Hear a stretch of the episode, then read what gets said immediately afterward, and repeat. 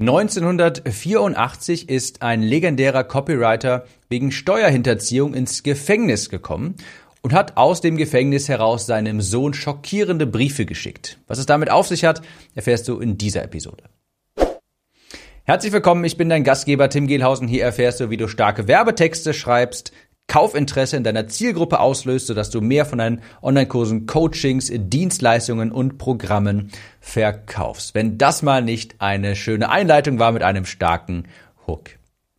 Ich komme auch gleich dazu. Es handelt sich um Gary Halbert, hast du vielleicht schon mal gehört, legendärer Copywriter aus Amerika 1984 wegen Steuerhinterziehung im Gefängnis gelandet. Gary selbst sagt von sich, er ist extrem gut im Geld verdienen oder sagte das über sich, er ist leider äh, mittlerweile verstorben. Er ist extrem gut im Geld verdienen als Copywriter, war sehr, sehr talentiert, aber er war lausig darin, es zu behalten. Und er hat es auf den Kopf gehauen und verprasst und hat einfach nicht darauf aufgepasst.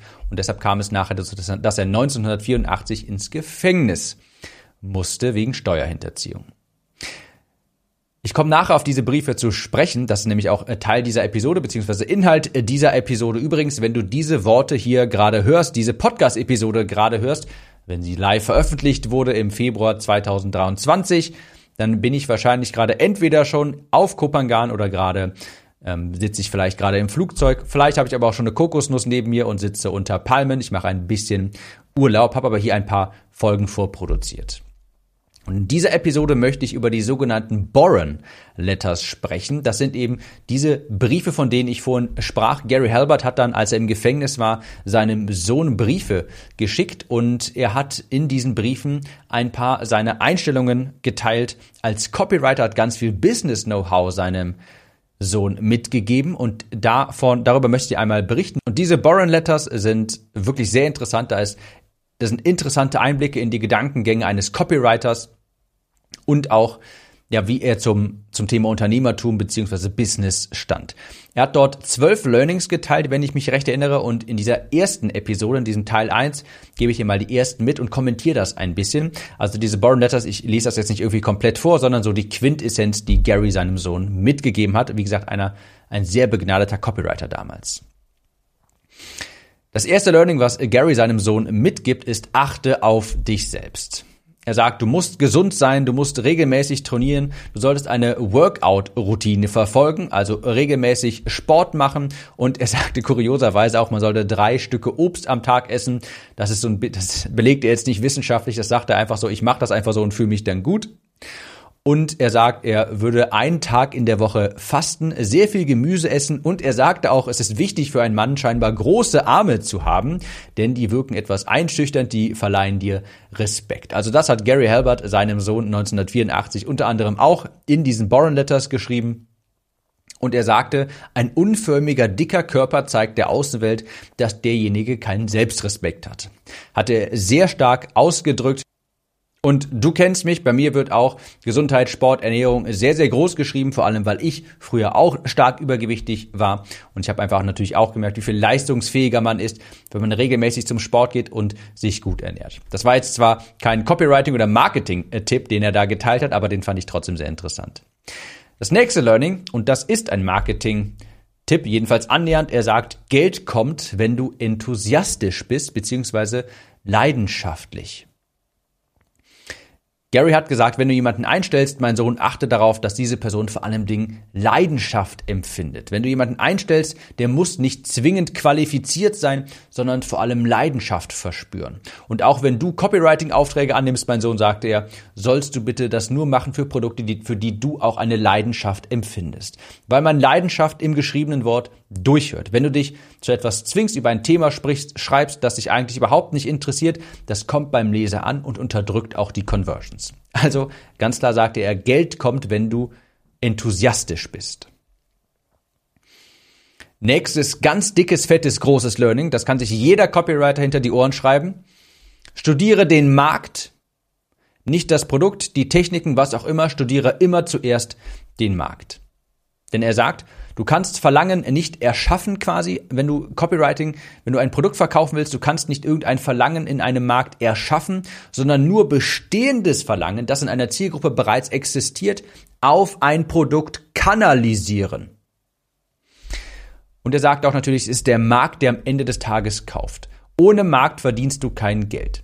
Finde also heraus, was der Markt haben will und gib es ihnen. Werde ein Student der Realität, sagte er. Und deshalb siehst du auch bei mir in der Copywriting Academy direkt das zweite Modul nach dem Grundlagenmodul ist das Modul zum Thema Kundenrecherche, Marktverständnis. Ich sage nämlich auch immer wieder, studiere den Markt, finde heraus, was er haben will und gib es ihnen. Ich sage auch so gerne, du bist kein Genie, sondern Problemlöser. Ja, du beobachtest objektiv einen Markt, die Probleme, die dieser Markt hat, findest dann eine Lösung für dieses Problem und dann schreibst du darüber und verkaufst das Produkt, das dazugehört. Und du beobachtest ganz klar, was hat dieser Markt für Probleme, Herausforderungen, Wünsche, wie äußert sich, wie äußern sich diese Herausforderungen, Probleme und Wünsche und das überträgst du auf dein Produkt. Studiere zuerst einmal den Markt. Was will er haben? Ganz wichtig, basierend darauf erstellst du dann deine Produkte sagte auch, man solle, wenn man jetzt ein neues Produkt quasi verkaufen wollte, wenn man ein neues Projekt starten wolle, das erste, was man machen sollte, ist einen hungrigen Markt zu suchen. Sprich, was ist eine, wer ist eine Zielgruppe, die ein brennendes Problem hat, die unbedingt eine Problemlösung für ein bestimmtes Problem sucht? Das erste, was du machen solltest, ist nach einem hungrigen Markt dich umschauen. Das ist die Erfolgsquote Nummer eins quasi für eine erfolgreiche Verkaufskampagne. Ein hungriger Markt. Das nächste Learning finde ich auch sehr interessant. Ignoriere, was Menschen sagen und achte darauf, was sie kaufen. Gary sagte hier im Originaltext, People don't always put their money where their mouths are, but they always put their money where their true desires are. Also zu Deutsch, Menschen kaufen quasi nicht mit ihrer Stimme oder Menschen sagen ganz, ganz viel, die sagen sehr, sehr viel, aber wenn sie dann bezahlen müssen, werden sie auf einmal kleinlaut und meinen das auf einmal nicht mehr so wirklich. Aber du kannst immer daran ablesen, was einen Menschen wirklich interessiert, was er wirklich verlangt. Das siehst du immer daran, für was er Geld ausgibt. Also ganz wichtig, sagt er immer, wenn du einen Markt wirklich verstehen möchtest, dann sei immer so, immer skeptisch, wenn du sie reden hörst, wenn du jemanden fragst, würdest du dafür Geld ausgeben, dann sagen Personen ganz häufig, oh ja, klar, würde ich machen, auf jeden Fall. Wenn du ihnen dann aber theoretisch das Bestellformular vor die Hand, auf die Hand geben würdest, dann würdest du auf einmal sagen, oh, ich weiß nicht, hm, ich habe gerade kein Geld dabei und hm, keine Ahnung, diesen Monat vielleicht nicht mehr. Dann haben sie auf einmal Ausreden parat. Deshalb ganz wichtig, schau dir an, wenn du einen Markt verstehen willst, schau dir an, wofür gibt dieser Markt Geld aus? Ich habe schon ein paar Mal in verschiedenen Episoden auch hier drüber gesprochen, wenn du Copywriter bist und Copywriting verstehen möchtest und verstehen möchtest, was ein geniales Produkt ausmacht, habe ich schon ein paar Mal gesagt, geh dann zu den Marktplätzen von den Bezahlanbietern, Digistore, Clickbank und dergleichen. Und dann sortier mal die Produkte in einer bestimmten Nische nach Verkaufsrang. Was verkauft sich am besten? So gehe ich immer ran. Ich meine, heutzutage verkaufe ich, also ich gehe jetzt, ich recherchiere jetzt gerade nicht mehr für irgendwelche Nischen oder dergleichen, weil ich nicht mehr als Copywriter aktiv bin. Aber so gehe ich immer, würde ich immer an Produkterstellung rangehen. Ich gucke erst einmal nicht, was sagt der Markt, sondern erstmal, was kauft der Markt. Ganz wichtig, Menschen wählen nicht mit ihrer Stimme, sondern mit ihrer Brieftasche. Schau dir an, wofür Menschen Geld ausgeben. Letztes Learning für diese Podcast-Episode, die nächsten gibt's dann in der nächsten Episode. Erzeuge Intimität mit dem Leser, indem du ihm sagst, wo du bist, was du gerade machst. Das heißt, wenn du mal einen Newsletter schreibst beispielsweise oder Content erstellst, Gary Halbert sagt, du wirkst viel nahbarer, viel persönlicher und auch viel intimer quasi gegenüber dem Rezipienten. Du baust schneller eine Beziehung auf, wenn du diese persönlichen kleinen Details mit einfließen lässt, indem du zum Beispiel sagst, hey, ich sitze gerade im Starbucks, ich bin gerade unter Palm auf Kopangan, während ich diesen e während ich diese E-Mail hier schreibe. Und wenn du dann noch vielleicht ein Bild mit reinpackst in den Newsletter, ich bleibe mal beim Beispiel Newsletter, das wirkt direkt viel persönlicher, viel nahbarer immer mal wieder ein paar kleine persönliche Details mit einstreuen, damit die Personen dich auch kennenlernen. Ich sage ja immer wieder, das Schlimmste, was, oder ich sage häufig, das Schlimmste, was du sein kannst, ist ein anonymer Tippgeber quasi. Wenn deine Brand eine Anlaufstelle ist für Tipps, die man an jeder anderen, die man irgendwie die eine Google-Suche entfernt sind. Und wenn die Personen, die dir folgen, niemals dich selbst kennenlernen, die Brand, die dahinter steckt, die Werte, dann bist du total austauschbar. Also das sagt Harry, Gary hier quasi im Grunde auch. Erzeuge Intimität mit dem Leser, indem du ihm sagst, was du gerade machst, wo du bist, was, ähm, was für Werte du hast beispielsweise. Und da so baust du viel schneller eine Beziehung zur Zielgruppe auf und bist nicht austauschbar. Das waren die ersten sechs Learnings quasi, beziehungsweise die ersten sechs Dinge, die Gary Halbert seinem Sohn in den Briefen geschrieben hat aus dem Gefängnis heraus. Nochmal ganz kurz im Schnelldurchlauf. Achte auf dich selbst. Geld kommt, wenn du enthusiastisch bist. Studiere den Markt, nicht das Produkt, die Techniken oder was auch immer. Du finde erst einmal einen hungrigen Markt.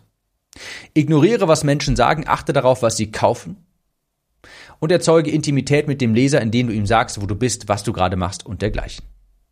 Das waren die ersten fünf, ich habe hier nochmal nachgezählt, doch fünf Learnings aus den Borrow Letters und in der nächsten Episode gibt's dann die restlichen. Kurze Frage.